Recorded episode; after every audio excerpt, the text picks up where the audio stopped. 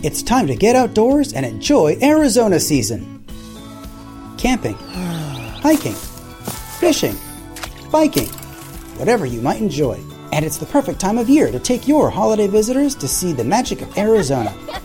Visit azstateparks.com slash amazing and plan your next outdoor adventure. Arizona State Parks and Trails wants to remind you to respect the outdoors, keep your distance from wildlife, and pack out all trash that you pack in. Arizona State Parks and Trails.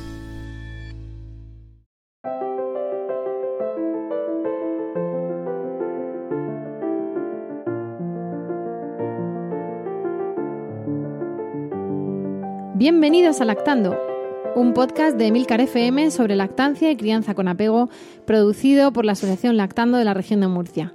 Este es nuestro capítulo 34 y hoy es 15 de septiembre de 2017. Yo soy Rocío Arregui y hoy estoy acompañada por Clara. Buenas tardes, Clara. Buenas tardes. Y por Carmen. Hola, Carmen. Buenas tardes. Carmen eh, es una nueva incorporación a nuestro podcast pero, pero es de las valientes de primera línea Lactando. Lo que pasa es que es la primera vez que tenemos el regalo de su presencia en, las ondas, en el podcasting, y esperamos tenerla más veces. Eh, bueno, hemos vuelto después del verano, después de ese descanso estival, de las tetas fuera con los bikinis, de todas las cosas que nos pasan en verano a veces, lo que comentábamos en el último podcast, ¿no? De ir a casas ajenas, de bañarnos, todo eso y suponemos que habréis vuelto también con esas adaptaciones del cole, con esas guarderías y todo eso. Os deseamos desde aquí que retoméis el ritmo lo mejor posible, que las adaptaciones vayan fantásticamente y bueno, pues que sigáis acudiendo a vuestras reuniones y, y escuchándonos. Y dicho esto, pues empezamos una nueva temporada, un nuevo curso, nos guiamos un poquito por el curso escolar, tenemos un montón de temas preparados ya, si ellos quieren tenemos un montón de colaboradores externos que nos van a ayudar, que muchas veces hay que tirar de expertos y os auguramos unos podcasts muy interesantes. Vamos a ver si cumplimos nuestros objetivos y nuestras promesas y si vosotros nos respondéis con esas con esa fidelidad y esas escuchas. Dicho esto, ¿qué tema tenemos hoy? Porque creo que mm, precisamente por, bueno, pues en septiembre, en torno a la semana 36, 38 del año, se acerca un poco a la duración de un embarazo y de un parto y muchas veces hay partos aquí, pues, en fin, pues de las navidades y todo eso. Y claro, precisamente por eso, ¿qué, ¿qué tema tenemos hoy? Pues hoy vamos a tratar el tema del parto normal. Del parto. Sí. Normal. Sí. El parto normal. O sea, que hay partos normales y partos que no son normales. sí. Bueno, en realidad eh, el parto eh, normal es como deberían de ser todos los partos, ¿no? Sería el parto a secas, ¿no? El parto a secas. En realidad deberíamos estar hablando de el parto en general. Pero claro, es que hay muchos tipos de parto. Hay muchas maneras de, de, parir, ¿no? Entonces puede estar más intervenido, menos intervenido, inducido, hmm. eh, hablan también, por otro lado, del parto natural, el parto normal. El parto natural frente al parto artificial. bueno, nosotros decimos que hay tantos partos como madres, ¿no? Porque ante dos partos exactamente iguales desde el punto de vista objetivo, ¿no? De pues inducidos o no, o con estas horas de parto o no, o con puntos en ellos, pero bueno, luego cada madre y cada bebé que nace tiene su, su propio parto y seguro que no hay dos idénticos. Y luego también cada madre lo vive de una manera distinta. Efectivamente. Es decir, alguien ha tenido un parto eh, que considera que es, que es un parto maravilloso y estupendo y luego desde, eh, te enteras un poco de todo, de todo el transcurso del parto y otras personas pueden pensar, eso ha sido un parto muy intervenido. Claro. Entonces cada persona también lo percibe. Y depende de la expectativa que tenga, porque también hemos escuchado, bueno, voy a hacer una, una pausa, una pausa no, un inciso, porque todo lo que vamos a decir aquí evidentemente son opiniones y vosotras y vosotros sois libres de tener la misma que nosotros o una distinta. Que opinemos no significa que no respetemos cualquier opción, más me cuando estamos hablando de temas tan personales como dar el pecho o como parir. Pero bueno, pues estamos hablando, como siempre, basándonos en evidencias científicas y en protocolos y estrategias, en este caso de, al parto y cosas así, ¿vale? O sea que ahora mismo lo que vamos a decir es, digamos, opinión de lactando unido a opinión de instituciones públicas, que no significa que eso sea una verdad absoluta. ¿Por qué lo digo? Porque, por lo que decías tú de la percepción de cada uno, yo he escuchado más de una vez, eh, nada, un parto estupendo, un parto estupendo, dos empujones y fuera. Y claro, por lo que tú dices, a lo mejor tú luego ves dos empujones y fuera que, que una amiga mía dice, es que entran pidiendo la epidural y, y claro, en parte tienen razón, pero muchas veces le pregunta a alguno de por ahí el hospital, ¿pero tú has venido a parir o a que te pongan la epidural? Ya. Porque es muy súper respetable pedir la epidural, pero claro, es lo primero que dicen cuando pasan por la puerta antes de dolor del parto. Entonces, ¿qué pasa? Que para una persona será un parto súper intervenido y para otra es no me quiero enterar de nada. Y claro, ha llegado, le habrán hecho de todo, pero ya con la epidural no se ha enterado, luego dice que dos empujones y fuera. Y otra a lo mejor eso mismo ya quiere sentir ese dolor o lo que sea. Entonces, bueno, pues eh, las percepciones pueden variar mucho, ¿no? El, el prisma que, que tengamos. Pero nos basamos en qué? Carmen. Pues bueno, yo creo que, que para ponernos en situación un poco, eh, sería adecuado definir lo que es un parto normal, ¿no? Eh, en principio, todo, casi todos los partos deberían de ser normales, eh, a salvo que se demuestre lo contrario, ¿no? Eh, puesto que el parto, pues, es un proceso fisiológico, normal, natural, eh, por el cual todos mm, venimos a este mundo, ¿no? Y y, por tanto, eh, bueno, se define mm, un parto normal como un parto que se produce de forma espontánea eh, y que no necesita ningún tipo de intervención eh, entre la semana 37 y 42 de gestación, donde el bebé está encefálica y nace eh, mm, gracias a, la corriente hormonal que todas las mujeres somos capaces de segregar a esa oxitocina que produce esas contracciones, esa dilatación y que es capaz eh, de llevar al bebé a, a, este mundo, ¿no? Entonces, eh, lo único que ocurre eh, con, con, esta definición es que mmm, ¿cómo deciros? Eh, las intervenciones que se, que se realicen deberían de estar justificadas, ¿vale? Puesto que es la evidencia científica y ya nos lo dice la Organización Mundial de la Salud desde el año 1985, que empezaron eh, a, escribir sobre la atención al parto normal, eh, está visto que las intervenciones que se hacen como rutinarias o innecesarias conllevan una cadena de intervenciones que suelen conducir a una mm, reducción de, del bienestar materno y, del bebé, una mayor instrumentalización, mayor riesgo de cesáreas, etcétera. Entonces, yo creo que la problemática está ahí. Claro, el tema aquí es que a lo largo del tiempo, igual que se ha visto que la teta es lo mejor o que, bueno, pues eh, mejor parir que parir por cesárea, lo cual no significa que parir por cesárea sea necesariamente uh -huh. malo o no válido, pero claro, se basan luego mm, en estudios a largo plazo con cuestiones como riesgos de alergias y asma del bebé, pero también se basan en pues eh, riesgos en ese momento de aman de morbimortalidad, es decir, de, de daño uh -huh. o de lesión de la madre o del bebé. Desde cosas gravísimas, como muerte de alguno de los dos, que evidentemente no se desea ninguna, hasta mmm, cosas bastante graves también como pérdidas de útero y luego pues cuestiones que se han normalizado en muchos casos, como puede ser una episiotomía, cuando la episiotomía eh, es una pequeña intervención quirúrgica, uh -huh. así a lo, a lo y es una práctica que la Organización Mundial de la Salud plantea que debería de ser de un 10% y en España tenemos una tasa de más del 85% de episiotomías. O sea que sí. Se es, debería... es, es, es sí, se los pelos de punta. Sí. Creo que, Yo no que... ese dato y me he quedado. Sí, sí, sí, total.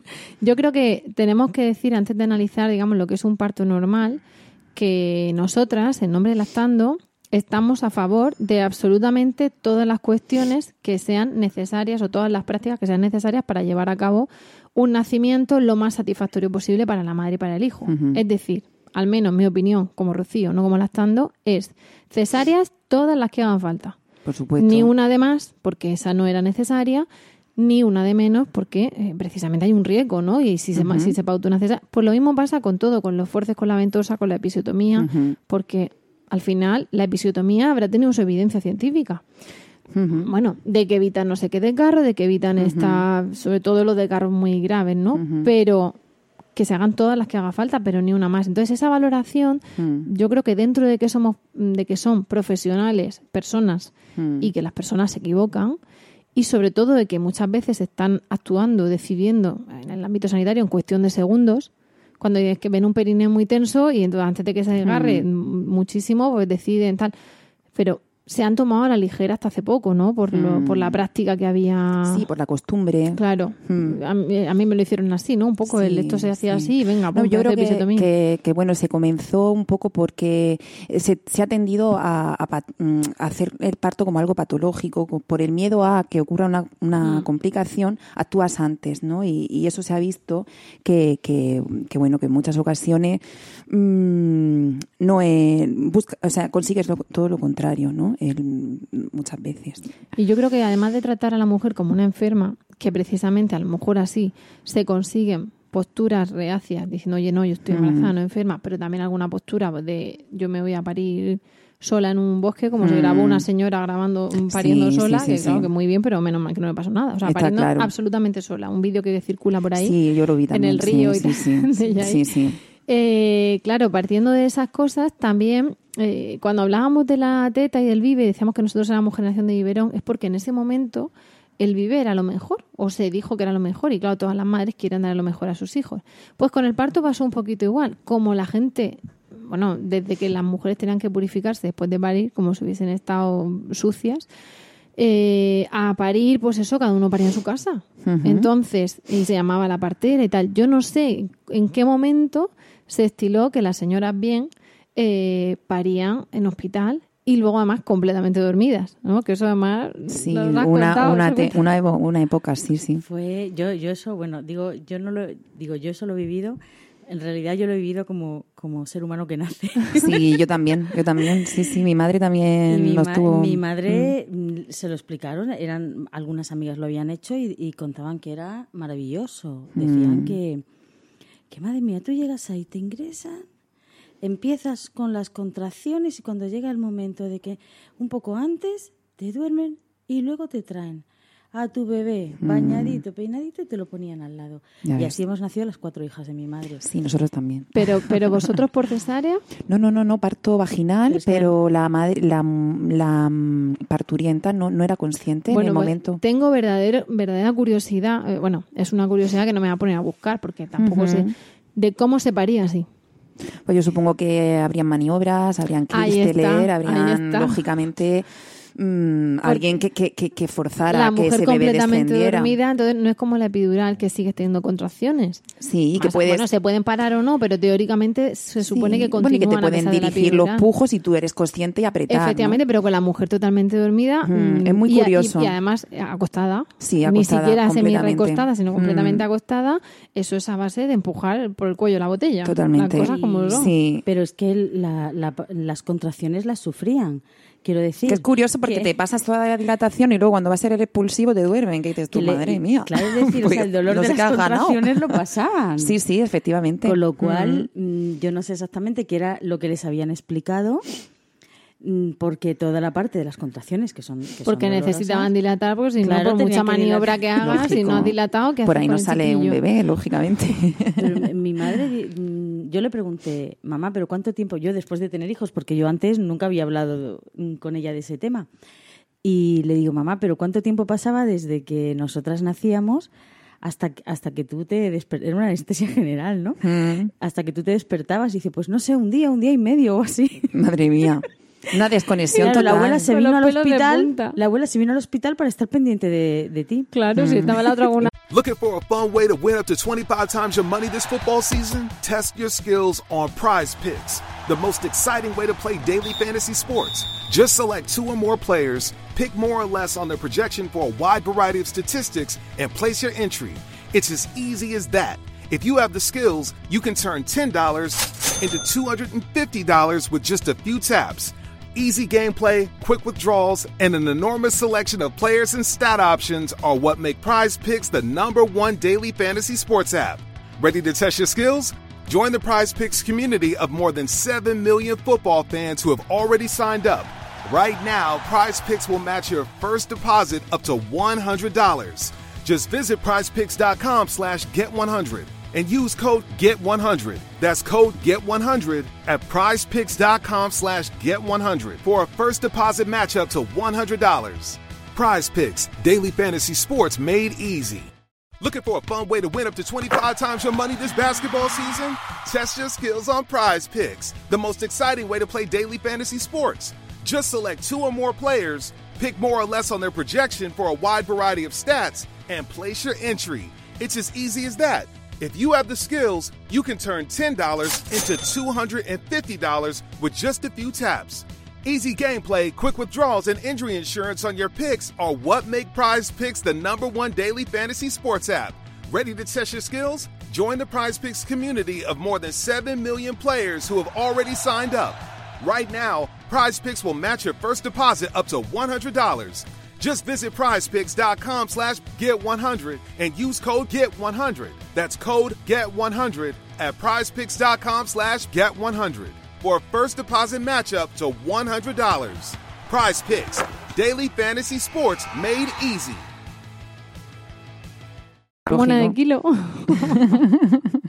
Madre mía. Pues ha- hemos evolucionado, ¿no? Desde, no, no, hay que empezar a ir al hospital, que tiene sus ventajas con respecto al ámbito Mm. domiciliario, de riesgo de infecciones y todo ese tipo de cosas, hasta lo contrario, ¿no? Hasta, venga, no, a- ahora vamos otra vez a reivindicar el parto normal. Entonces, Yo creo que, que más que el, el sitio ¿no? donde se realice el parto, ya se realice en una casa, en un hospital, en una casa de partos, yo creo que lo importante es estar acompañadas de, de profesionales sanitarios De adecuados, claro. efectivamente, y que ellos sean eh, conscientes de, de lo que significa un parto y de lo que es la fisiología del parto, ¿no? Y, y eso da igual, que estés en un hospital o que estés en tu casa, lo importante sí, es pero, eso. pero en una casa no te pueden hacer una cesárea de urgencia. Lógicamente, ni, lo único... ni te van a hacer eh, Por lo, nor- supuesto. lo normal es que no te Mm, hagan no forceps si en no una no no no no no en una casa en una casa solo se atienden con, con partos de bajo riesgo eh, Por normales eso, por eso digo que, que el Mm. tema de las garantías es que muchas veces hay Mm. condiciones que no permiten el parto en casa,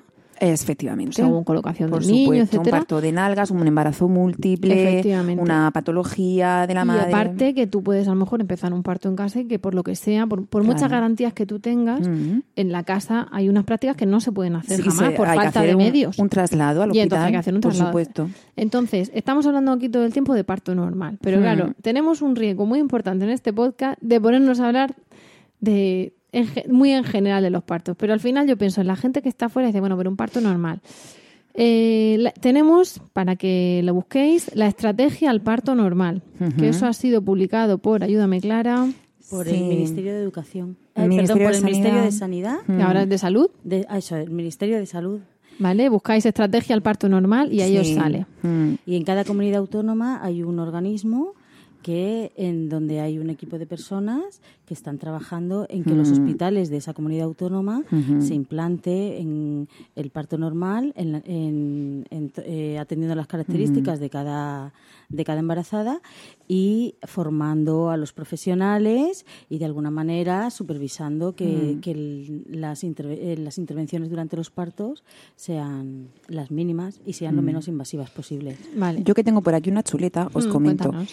Eh, que todo, bueno, la guía de atención al parto normal del Ministerio de Sanidad español es data del 2007, pero ya la Organización Mundial de la Salud en 1985 eh, hizo una declaración que se llama la Declaración de Fortaleza que posteriormente repasó en 1996 con el título Cuidados al parto normal y donde ya empezaba a decir mm, pues eh, prácticas per- eh, declaradas como perjudiciales como el rasurado púbico el enema O sea, ahora- ahora etcétera. de- y de todo ese tipo de cosas. o sea que estamos hablando ya de 20 años mm, aproximadamente de mm, vistas. Por eso, el tema del parto normal es partiendo de la base de que si las condiciones médicas lo requieren, tendrás Mm. que parir donde quieras, pero con ese permiso, digamos, de- del equipo médico. Es decir, en una casa si quieres y se puede, y en un hospital si bien no quieres en casa o no se puede en casa. Luego habrá que hacer todo lo que haga falta, todos los disparates que hagan falta o los salvavidas que hagan falta, porque es que están para salvar vidas, por supuesto eh, siempre y cuando se requiera y procurando el bien, el mejor bienestar de madre e hijo. Pero partiendo de esas dos premisas, lo normal es que nos encontremos en esa estrategia del parto normal con prácticas absolutamente prohibidas y prácticas desaconsejadas. Mm. Para empezar, ahora vamos a ver qué prácticas son. Para empezar, ¿qué tiene que hacer una madre cuando va a parir para ver un poco mm, qué prácticas son esas. Mm, ¿qué tiene, ¿A dónde tiene que acudir? Y, y cómo debe pedir que no se le hagan ciertas cosas. Bueno, una madre, eh, una madre en general, mm, todas las personas deben de estar informadas a la hora de, someterse a una intervención médica, deben de estar informadas. En ocasiones, eh, los profesionales de la salud en las consultas previas al embarazo durante las últimas semanas, pues ya es ya cuando la embarazada empieza a decir, bueno, y tengo que presentar un plan de parto, quiero presentarlo y tal. Y yo sé que a veces a esas madres que se han informado y que han estado leyendo y que han preguntado por un plan de parto o que han preguntado, y en este hospital, a veces han ido a preguntar, ¿y en este hospital qué índice de cesáreas hay? Y en este, eh, ¿qué, qué, cuánta, ¿qué tasa hay de episiotomías? Y entonces se ponen un poquito a la defensiva y acusan a las madres de, es que ahora venís todas sobreinformadas.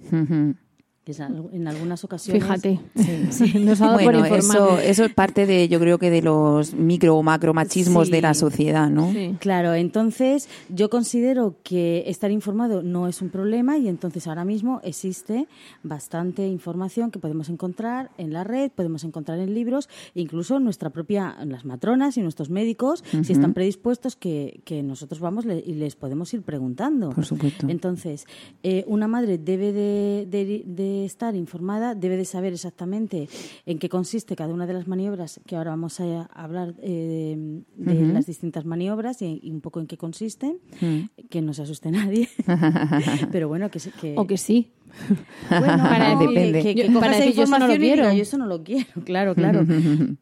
Entonces, eh, bueno, pues, eh, y, y en la medida de eso también que, que prepare sí, eh, un plan de parto. Creo que Hmm. en uno de los podcasts anteriores, no me acuerdo ahora mismo en cuál fue, pero, pero lo hablamos, estuvimos hablando de los, de los planes, De los parto, de parto. ¿no? Entonces, un plan de parto puede ayudar. a- Hace, hace siete, ocho años, cuando una embarazada llegaba a presentar por registro su plan de parto en el hospital, la miraban con una cara muy rara. Ahora ya no la miran con una cara tan. Con Claro. Una cara tan está tan claro rara. que en los últimos tiempos se está avanzando. Eh, yo recomiendo también una asociación eh, que se llama El Parto es Nuestro. eh, tiene una página web, eh, buscándolo así como El Parto es Nuestro. Bueno, ahí eh, aúna todo, todos estos planes de atención al parto normal de la Organización Mundial de la Salud, del Ministerio de, Sa- de Lo que pasa es Sanidad. que ahí tengo que discrepar. Bueno, yo Porque ¿qué esa digo? web, Sí. esa web aúna una serie de cosas que van en relación con lo que estamos diciendo, Científico. más luego Mm. todo lo que cada persona opine. Entonces, Por supuesto. Pero bueno, en, lo que es el, no en lo que es el guion, sí. en lo que es el guion, quiero decir que recoge las Claro, claro, estrategias. pero que, que es Mm. como como cuando nos llamaban las locas de la teta, antivacunas y no sé Sí. qué, y tú dices, bueno, yo puedo querer dar pecho, pero ponerle vacunas a mi hijo, ¿no? Pues Mm. esto es algo así. Eh, puedes entrar a la página web del parto nuestro. Que, que no nos paga nada por hacer Para nada, para nada. No, yo lo digo porque unifica bastante Y, bien Claro, pero que no el tema. significa que haya que Mm. parir en casa, que Para no nada. hacer tal. No, pero, ella sí. ahí no, no se defiende el parto en casa en ningún momento. en Bueno, pero como estamos hablando, cada, cada una pone sus Mm. relatos, en fin, Sí. que eh, Sí, es una, una Mm. corriente que engloba muchas cosas, pero nosotras en Lactando hablamos de lactancia y crianza. Y Mm. luego habrá gente que no tome leche de vaca o que sí la tome, pero lo importante supuesto. Mm. es lactancia y crianza. Bueno, pues allí igual. Lo importante es el parto respetado y luego Efectivamente. Pues se puede comulgar de con donde otras sea, cosas. Claro. Entonces, eh, una persona se informa y presenta su plan de parto. ¿Qué pasa? Que en ese plan de parto incluso hay cosas que no tienen por qué saber, como decir las maniobras médicas y tal. Mm, Por un lado, tú no puedes decir, no quiero que me hagan esto exactamente, porque, a ver, lo puedes decir, No lo sabes. Mm. pero no sabes si te lo van a hacer Por y luego si te lo hacen se supone que tiene una justificación médica. Claro. Eh, claro, si la alternativa de no debo hacértelo es una complicación brutal, pues te lo tienes que hacer, ¿no? Por supuesto. Eso es imposible negarse. Entonces, si os vamos, parece, lo que vamos a hacer, eh, bueno, hoy nuestras oyentes no han escuchado tacitas de café, ni bizcocho, ni nada, porque hemos empezado a saco con esto, ¿no? Con el tema. Entonces, hacemos una pequeña pausa. Yo os cuento que tenemos un nuevo podcast en la red y cosas así. Mis, mis compañeras y, sin embargo, amigas beben agua y empezamos a analizar lo que es mm, lo que está prohibido, lo que está desaconsejado, lo que sería un parto normal, ¿vale? Pues venga, bebed agua y yo mientras voy a aprovechar para contaros tres cosas. La primera de ellas es que seguimos recibiendo vuestros comentarios a través de, de nuestra web y de iTunes. Y eso nos encanta. ¿Por qué? Pues porque nos hemos encontrado con que muchas veces esto que hacemos desinteresadamente ayuda a la gente. Y es una reunión de lactancia enlatada. En este caso queremos dar las gracias a Alberto Carnicer y a su familia, que nos escribió desde Alemania y donde nos cuenta pues eh, una lucha que ellos llevaban para intentar que el peque se enganchase y bueno, pues nos da las gracias a, a Lactando y precisamente por escucharnos eh, nos, nos cuentan que han superado esos problemas, ¿no? Porque como escuchan que no es normal que duela, que no es normal que no se enganche, pues tiras de profesionales en su país, en ese país, y, encuentran qué pasaba con, con, la teta y con el nene. Entonces, ese tipo de cosas, pues ver que al otro lado de la frontera, a veces al otro lado del charco, mm, ayuda, pues nos encanta. Eh, nos alegramos mucho, Alberto, de que, de que el nene se haya enganchado estupendamente. Bueno, el peque, no sabemos si es peque o pequeña. y, y, te damos las gracias a ti y a tu familia por, por escucharnos y por contarnos esa vivencia. Nos gusta mucho esa retroalimentación de, y esa, ese feedback ¿no? de, la, de la gente. Otra cosa que os iba a contar, pues como siempre hacemos en septiembre, os decimos que estéis atentos a la Semana Mundial de la Lactancia Materna, que en Murcia la celebraremos eh, la primera semana de octubre más o menos. Eh, digo más o menos porque a veces ponemos actos un poquito dispersos, pero dentro de esos días. Y entonces os animamos a que entréis al podcast de, perdón, a la web de Lactando y a Facebook y ahí estéis al tanto de lo que vamos anunciando y lo que va a tener lugar. Y bueno, por último y no menos importante, ¿habéis bebido agua ya? ¿Estáis listas?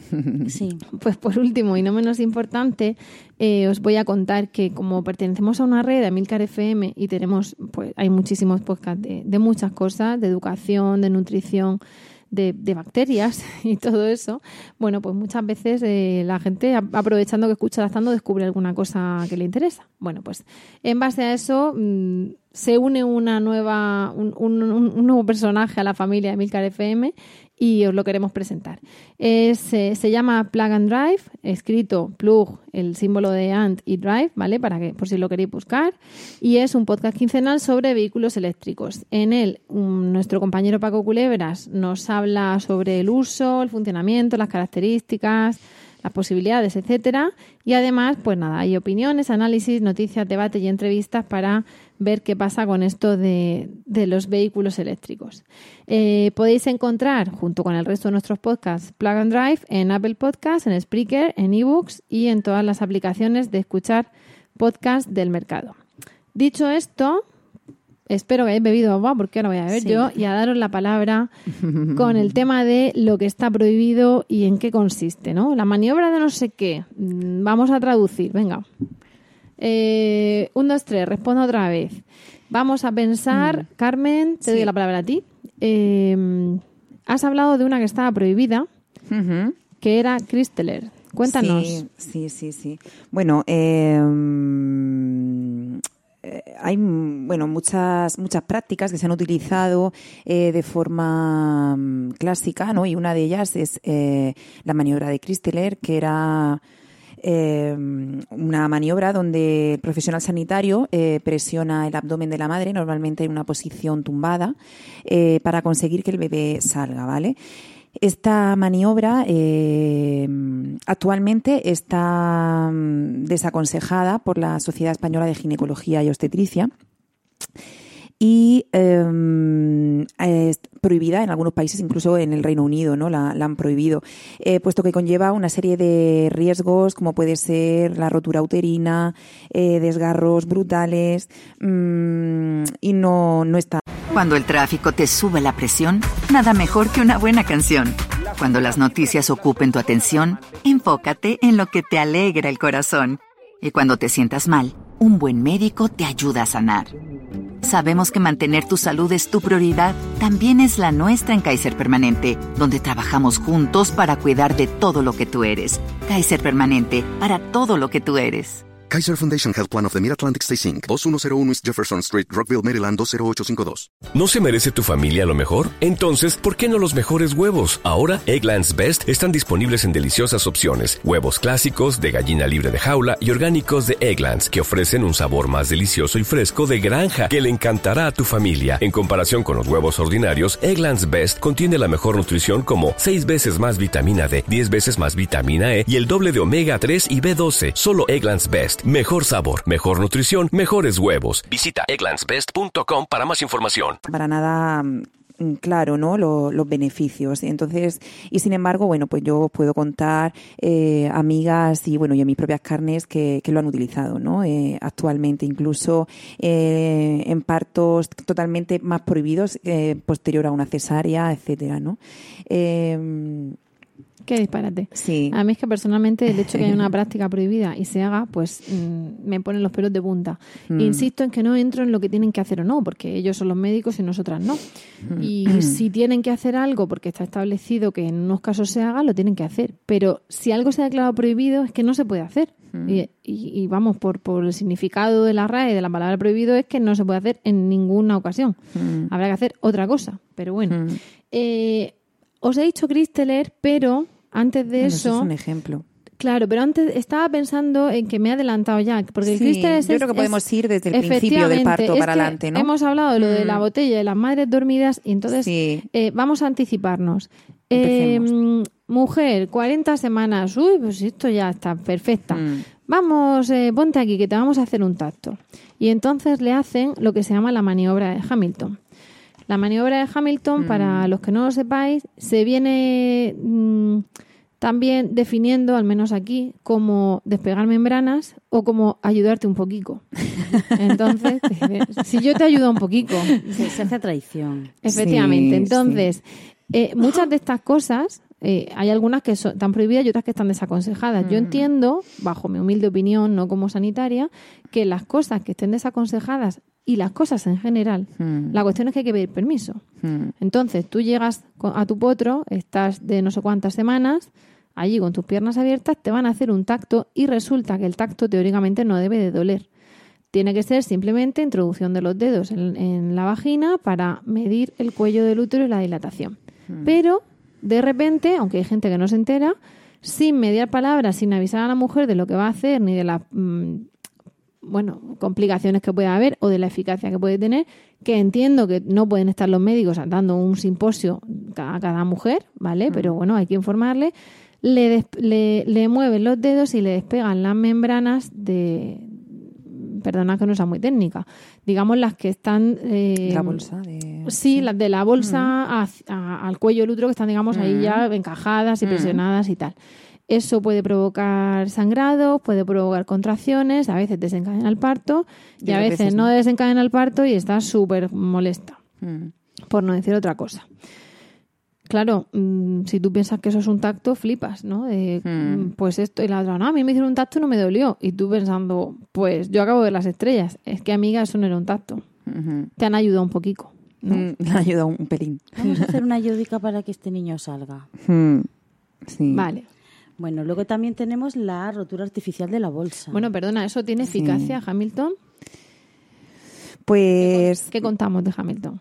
Mm, Vamos a ver, es lo que, lo que has dicho. Eh, eh, normalmente mm, yo creo que se debe.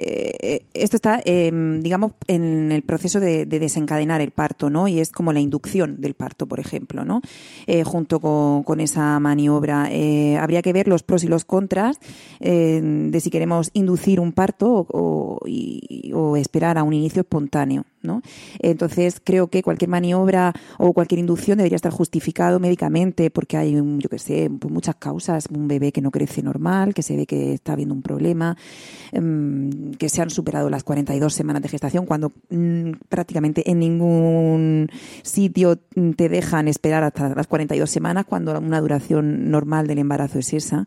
Y mm, y bueno, y informar a la, a la madre, decir esto tiene unos riesgos, eh, ya se va a alterar el proceso desde el principio y puede conllevar una serie de, de, de cascada de intervenciones y de problemas Claro. y que la mujer decida libremente, ¿no? Que esto al final se reduce todo en esto. Claro. Pero la cosa es cuando, cuando no se te informa y cuando se, se te. Si nosotros te tampoco actúa. estamos hablando de no se tiene que hacer, Mm. se tiene que hacer, ¿no? Claro, Porque si es necesario, hay que pues ponderar siempre riesgo-beneficio y sobre todo nosotras, ninguna de las Mm. tres que estamos aquí somos sanitarias, o sea que esto Mm. es un poco Pero claro, muchas veces dice, vamos a ver, estás de 41 semanas, ¿qué prefieres? ¿Un Hamilton? O sea, el, el ginecólogo valora, Hmm. intentamos Hamilton antes de meterle una inducción o tal, tal, pues oye, seguramente sí. Hmm. Sí. Pero un Hamilton de 38 semanas sin justificación, pues déjalo que haga sus 40, todas esas Mm, cosas. Sus 40 o sus 41 y O tampoco hay tanta prisa. claro. O sea, si, él, si se está controlando, ¿no? Vamos. Efectivamente, con garantías y controlado. Efectivamente. Y entonces, ¿hace, ¿nos ayudan o no nos ayudan? ¿Qué pasa después? Venimos con contracciones, hemos dilatado un poco. Bueno, eh, llegamos al hospital, llegamos con contracciones, estamos de algunos centímetros, pero parece que eso no, no, no arranca y entonces en algunos casos te rompen la bolsa de forma artificial. La bolsa Mm. se puede romper de forma natural, que se puede hacer una fisura en la bolsa o se puede romper ya mm, más, más, o sea, una rotura más grande Mm. cuando estamos ya de parto. Y, y en otras ocasiones, pues la bolsa no está rota, parece que esto no avanza y como hay prisa, como hay prisa, pues una manera de acelerar el parto es hacer una rotura artificial de bolsa, ¿no? Mm.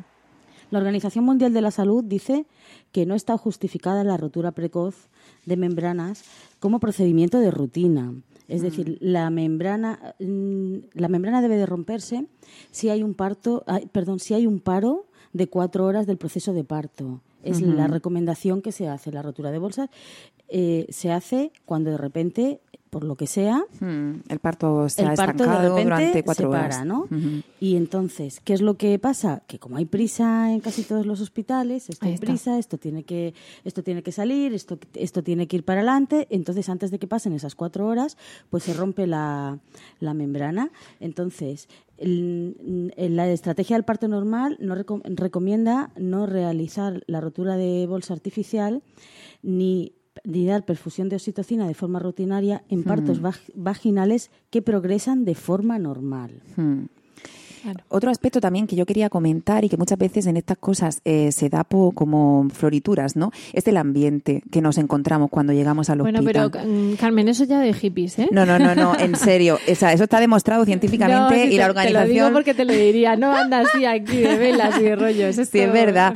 El ambiente y el cariño y el cómo se siente la madre, eso es fundamental porque somos mamíferos y, y como mamíferos nuestra secreción de hormonas eh, depende de cómo nos encontremos emocionalmente y veamos en un ambiente en el que nos sentimos seguras, íntimas, sin una luz fuerte. Y luego que se supone que está demostrado que el estrés te genera, te genera, genera la- adrenalina que bloquea la que oxitocina. bloquea, efectivamente. Entonces, eh, todo debería de, de ir hacia encontrar un- unas salas, unas habitaciones en, lo- en los centros hospitalarios donde la mujer se encontrará, pues eso, tranquila, con seguridad, con intimidad, eh, acompañada, eso gracias a Dios ya está generalizado, acompañada de la persona de su elección. Y, y eso, y bueno, y hay muchos países, en los países nórdicos eso se ha adoptado mucho, ¿no? Entonces, en las salas hospitalarias hay unos sitios que son muy curiosos, no sé si los habéis visto vosotras, que son como dormitorios y no hay ni siquiera instrumental médico a la vista de la mujer, porque está visto que eso altera, ¿no? Entonces, Claro. son como camas, tal, y tienes toda tu madera, seguridad ¿no? fuera, sí, pero tú estás en un ambiente acogedor. Claro, aquí te encuentras una sala de dilatación Con unos focos. blanco, unos focos tremendos y te dicen además acuéstate y tú miras al techo y tienes el... el- y tienes ahí, eh, vamos, el ambiente perfecto para segregar oxitocina. Bueno, es que los partos al final saldrán para adelante, ¿no? Pero Sí. claro, la situación de la madre de tensión, si tienes Sí. una señora que está igual que tú, pero que está pegando ahí unos chillidos, pues la pobre está ejercitando, Sí. ejerciendo su derecho a parir, pero, pero claro, tú estás con los chillos de una, con la otra enfrente. Mm. por ahí pegando gritos, en la luz, y dices tú. Pero quiero decir que tantos partos se estanquen, ¿vale? Nos debería de, de picar un poquito la oreja, ¿no? De decir, ¿esto cómo puede ser? ¿Cómo puede ser que hayamos sobrevivido la especie, ¿no? Hasta, a este, hasta este momento, ¿no? Bueno, yo quería añadir una cosa sobre el- eh, lo que estaba hablando antes de lo de la rotura de Sí. la rotura de bolsa.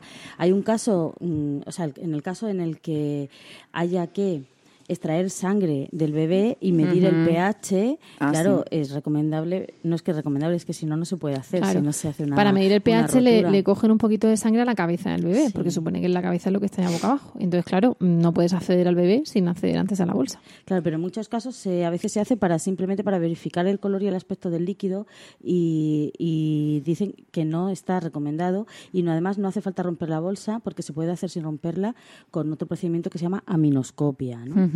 Y luego también se suele hacer para que, obtener el que viene a registro. ser mirar con una como una luz potente, un aparato, mirar y se ve, claro, la bolsa es, es transparente, se ve el color del líquido.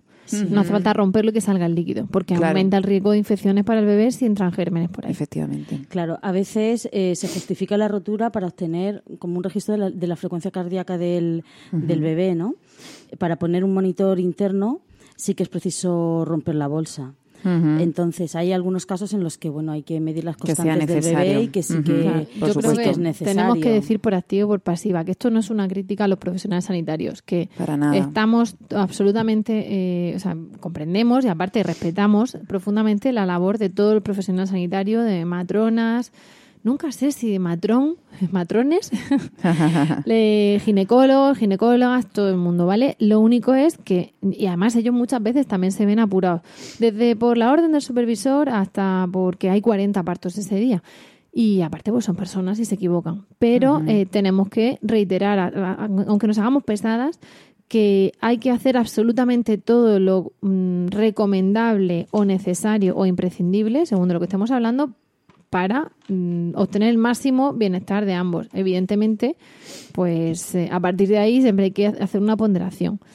Eh, aparte de eso, no estamos aquí siendo técnicas diciendo lo que hay que hacer en cada momento, porque ni somos sanitarias ni tenemos a esa mujer pariendo delante de nosotras para decidir, ¿vale? Pero solo estamos diciendo que es lo recomendable, insisto, según mm, fuentes médicas, ¿no? Fuentes oficiales. Efectivamente. Entonces, nos han roto la bolsa, nos dejan allí. Hace poco me contaron un parto en el hospital de referencia de esta ciudad, en la Risaca. Eh, con su pareja, con la música que ellos querían, con una cuerda, una pelota, con el oxígeno. Entonces decían que estaban ahí medio colocados, bueno, Sí, que estaban con el óxido nitroso. Efectivamente, Mm. he dicho el oxígeno, el, el óxido nitroso. Mm. Y que estaban ahí colocados y dice, vamos, hacían como de broma, dice, como Sí, para sí. sacarse allí. Mm. Bueno, mm, genial, ¿no? Y, y lo contaban ahí con un gusto que lo habían conseguido y bueno, qué bien, ojalá qué bien. esto sea la tónica. Pues ¿no? la Entonces tenemos ahí eso en nuestro hospital. Eh, más cosas. Nos han hecho, nos han roto la bolsa. El tema de la oxitocina. Has hablado de perfusión de oxitocina. Sí, la Clara. oxitocina, la administración de oxitocina sintética. Pues contarnos. Sí, Carmen. Pues eh, bueno, eh, deciros que bueno, la, oxitocina, eh, ya hemos hablado de ella antes, eh, nosotras segregamos oxitocina de forma natural, pero ahora estamos hablando de cuando se nos pone oxitocina sintética por vía venosa, que se puede mm, hacer tanto para inducir un parto como para acelerarlo, ¿no? Entonces, la oxitocina lo que suele producir son contracciones más fuertes, más seguidas, más dolorosas y, y, bueno, se, se utiliza como para, para acelerar. En un principio, la Organización Mundial de la Salud dice que no debería ser necesaria la administración de oxitocina sintética en más del 10% de los partos puesto que su administración conlleva un mayor riesgo de sufrimiento fetal, puesto que, claro, eso es entendible, si las contracciones son más fuertes y más, pues claro, el bebé se agobia más, no tiene esas pausas naturales entre contracciones, ¿no? Claro. Y también el, el útero de la mujer también sufre más. Efectivamente, tiene más, más riesgo de hipertonía, de rotura uterina, de hemorragia. Eh, o- obviamente ese dolor es insoportable y am, es lógico que pidas la epidural después de que te pongan oxitocina sintética, eso no se puede asumir. Y ¿vale? otras veces, claro, Y lo bueno, que pues- hacen es poner la epidural y sí, entonces hay te ponen oxitocina. Hay veces sí, muchas veces pasa que la mujer, por lo que sea, no quiere ponerse la epidural en un principio, entonces le ponen la oxitocina sintética y luego dice, ostras, Quiero la epidural. quiero la epidural. Y otras veces pones la epidural, el parto se estanca porque pasa mucho y hay que meter oxitocina para, para acelerar, ¿no? Son dos cosas que están muy unidas, la epidural y la oxitocina sintética. Cierto. Claro, eh, por ejemplo, la, eh, poner in- oxitocina sintética dificulta los movimientos de la madre, puesto que tiene que estar conectada a una máquina que le va, Claro, que le sí, va dando sí, los sí. bolos de oxitocina. Aparte, tiene que estar controlada eh, para- eh, para- eh, con el monitor continuamente. Monitor permanente, que eso es otro aspecto, que también es otra técnica que íbamos a hablar, que es la monitorización, ¿vale? En, en esta guía que os hemos hablado, se recomienda que en los eh, partos normales la monitorización sea intermitente, es decir, que la madre tenga una libertad en el movimiento y libertad de adquirir la postura que ella encuentre más cómoda, puesto que se está visto que estas son posturas instintivas que van a llevar a que el parto se produzca de forma más ligera y que eh, y que por tanto eh, realizar un- una monitorización permanente hace que, que la, madre mujer tenga que estar en la cama. efectivamente inmóvil, ¿vale? Con lo que todo eso conlleva. Hay, hay un- unos monitores que son pequeños, que Sí. la madre puede ir deambulando. Efectivamente, y luego viene la matrona y te pone el microfonito, lo va Sí. escuchando, Pero etcétera. normalmente los hospitales, pues si tienen 20 camas de Mm. dilatación, no tienen 20 monitores Sí, de esos, con lo cual, pues eh, lo puede usar una madre, dos madres, tres madres. Y luego otra cosa también que pasa es que...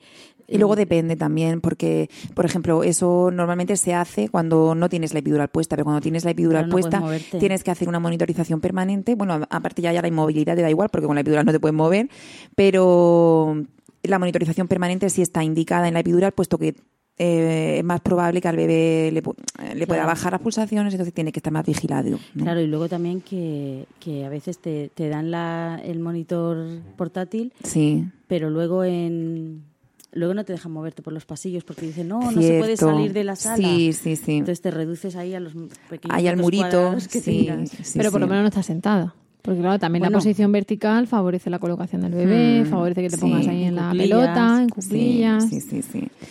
Entonces, bueno, pues eso son la, la libertad de movimientos, la monitorización, pues estamos hablando un poco de todo. ¿Te puedes llevar la pelota al parto? Pues en principio sí te deben de dejar. Pero esto es como la lotería. A ver, esto es que tú vas y según quién esté de guardia, Claro, pero estamos ¿sabes? Pero en reclamando- principio sí deberían de Estamos dejarte. diciendo lo que es el protocolo. Es más, El en principio en, la, en el hospital de referencia hay pelotas para Vale. que las usuarias ¿Y- la utilicen. ¿Y comer y beber en el parto? ¿Cómo lo veis?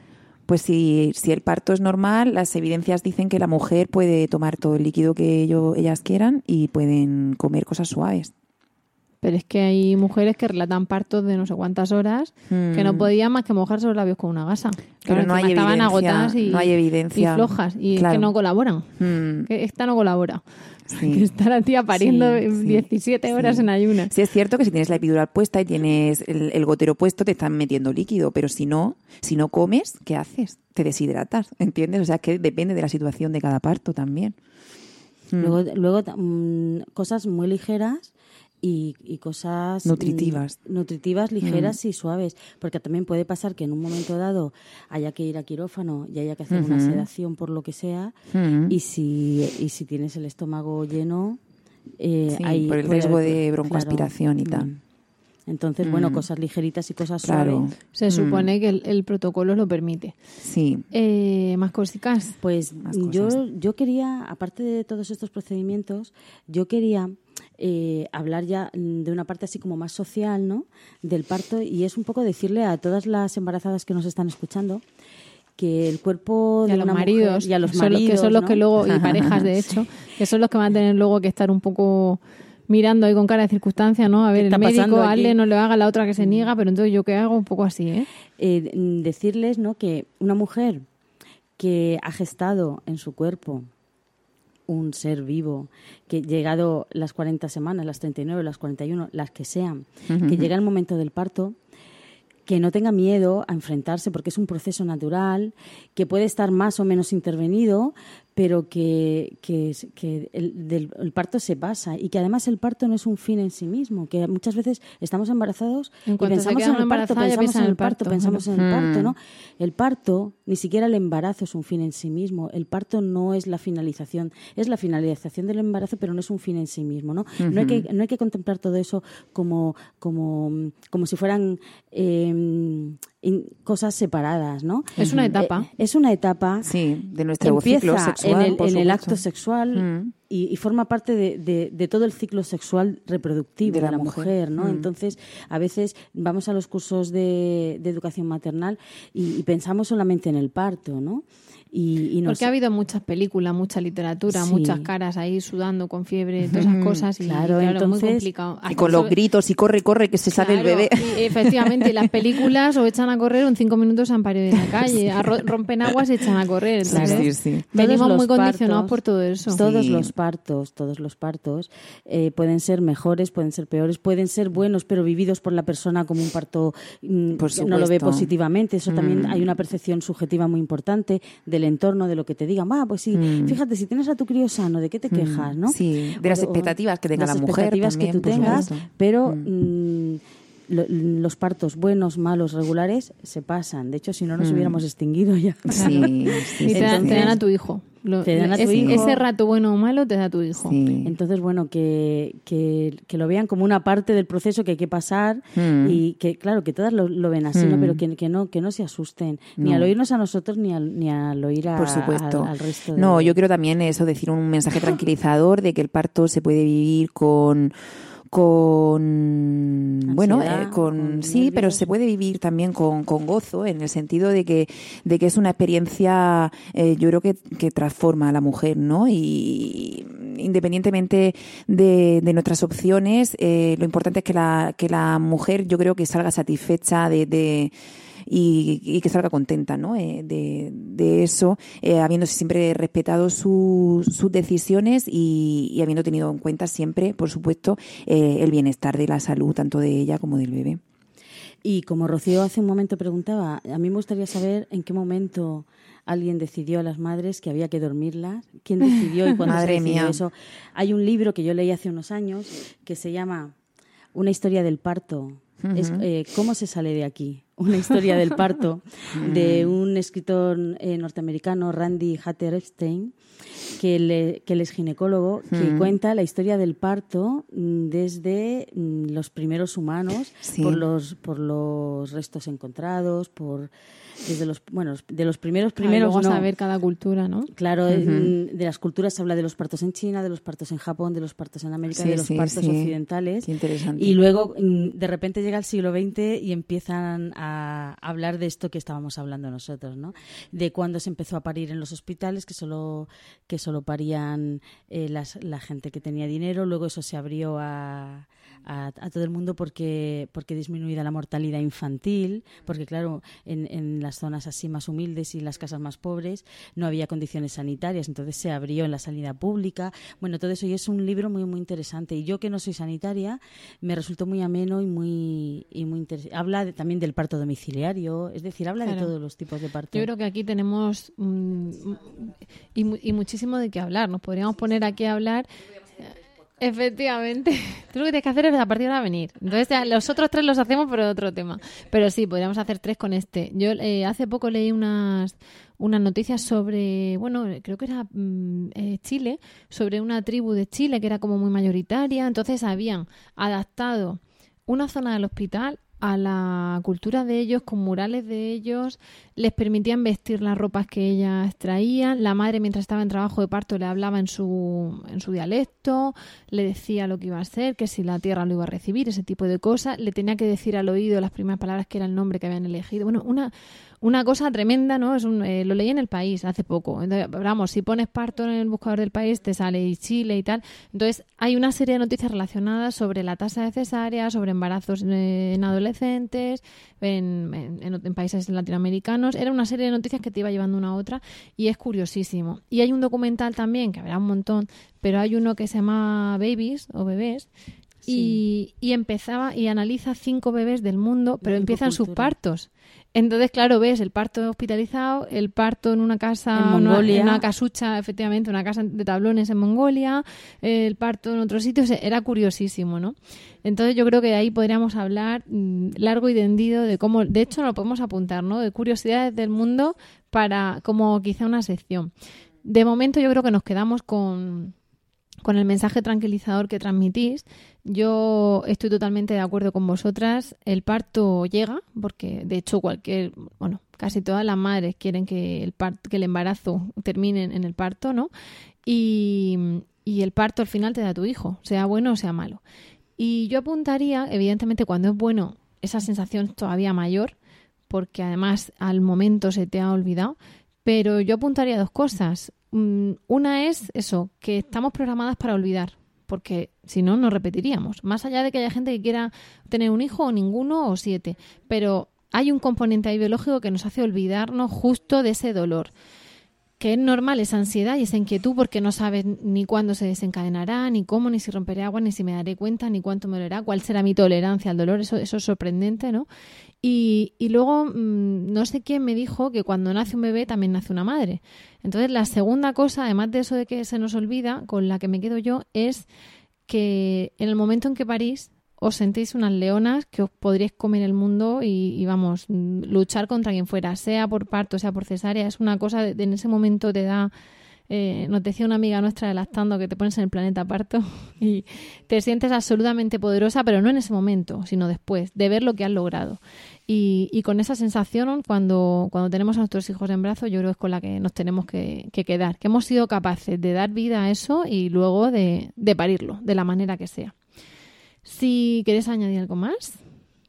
Pues no, yo creo que hemos dicho bastante. Tenemos mucho que decir, pero bueno, tampoco queremos saturar. Seguir hablando de, cosas, pero... Bueno, pues entonces vamos a cortar antes de que, de que nuestro querido Emilcar y editor del podcast nos pegue un tirón de orejas y vamos a despedirnos. Con esto hemos llegado al final del podcast de hoy. Especialmente gracias, Carmen, por tu presencia, Nobel. Y, y ven, ven más veces.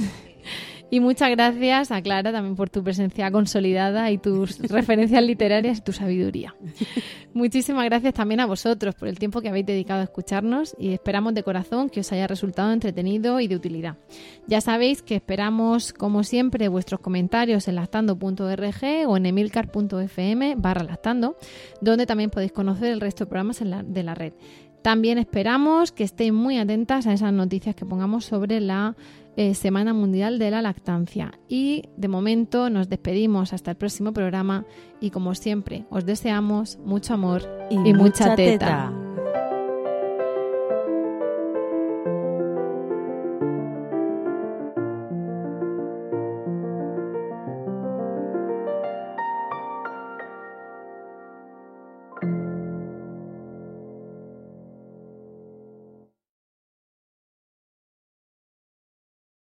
Lucky Land slots, you can get lucky just about anywhere. Dearly beloved, we are gathered here today to. Has anyone seen the bride and groom? Sorry, sorry, we're here. We were getting lucky in the limo and we lost track of time. No, Lucky Land Casino, with cash prizes that add up quicker than a guest registry. In that case, I pronounce you lucky. Play for free at LuckyLandSlots.com. Daily bonuses are waiting. No purchase necessary. Void where prohibited by law. 18 plus. Terms and conditions apply. See website for details.